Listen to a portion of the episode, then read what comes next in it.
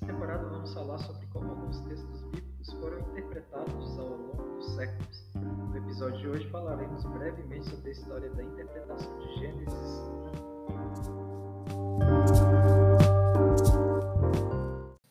Advertência: esse episódio não tentará te dar todas as respostas aos problemas exegéticos de Gênesis. Apenas te daremos informações históricas para seu estudo. A narrativa da criação foi alvo, ao longo dos séculos, de algumas discussões importantes. Como um texto fundacional, essa narrativa está ocupada com questões essenciais para a fé cristã. Logo no início, encontramos dificuldades, pois o primeiro versículo apresenta a palavra Bereshit sem o artigo, que pode ser traduzida como um princípio em hebraico. Será que houve outros princípios? A maioria das tradições modernas interpretam esse como um único princípio, mas já surge nessa primeira palavra tema para muito estudo e, como veremos adiante, ela abre um pouquinho de espaço para interpretações variadas da cosmogonia. Em parte, os primeiros teólogos cristãos tentavam conciliar as visões judaica e grega que faziam parte da cultura deles. Isso nos dá uma pista de que, em muitos momentos da história da interpretação do Gênesis, a preocupação com cosmogonias concorrentes interferiu no modo como olhamos para o texto. Gente conhecida como Orígenes, Cipriano de Cartago, Lactâncio e Agostinho viam os seis dias da criação como figurados.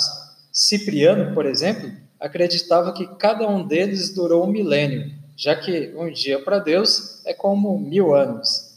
Tempos depois, na Baixa Idade Média, Tomás de Aquino não via problemas em que a matéria fosse eterna, mas ele, sendo fiel às confissões cristãs, acreditava que ela foi criada.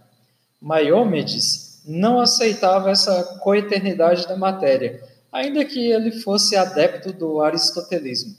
Aliás, a aproximação à filosofia de Aristóteles fez o matemático Abraão Bar Ria supor que a dupla narrativa da criação em Gênesis, capítulo 1 e capítulo 2, fosse, no capítulo 1, a criação em potencial na mente de Deus, e Gênesis, no capítulo 2, a criação em ato, quando as coisas surgiram de fato.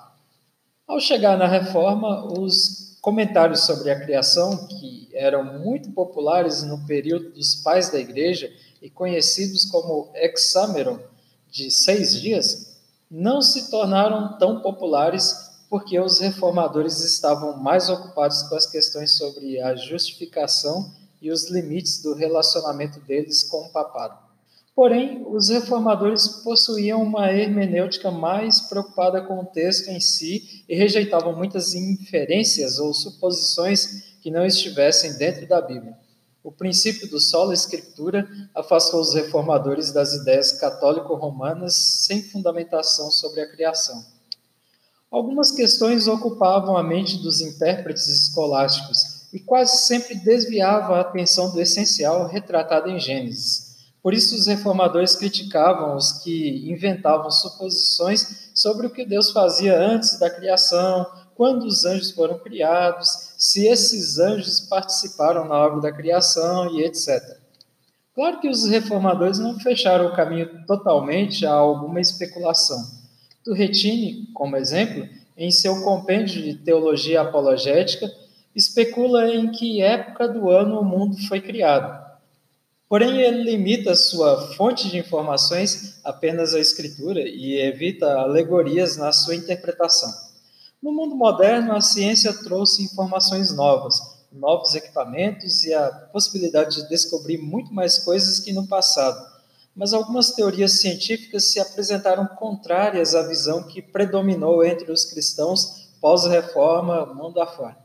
Surgem alguns grupos daí os que se mantêm céticos com respeito a toda descoberta científica, os que tentam avaliar descobertas científicas com o registro bíblico e os que aceitam amplamente as afirmações do mainstream acadêmico e relegam a narrativa bíblica ao espaço unicamente religioso.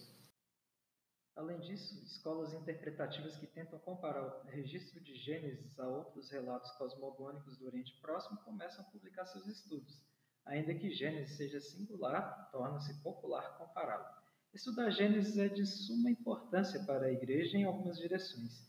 É um texto fundacional, ele diz quem somos, de onde viemos e por que estamos assim. Ele é um livro histórico, foi escrito como uma história e não é um mito. Trata-se de um dos registros históricos mais antigos da humanidade.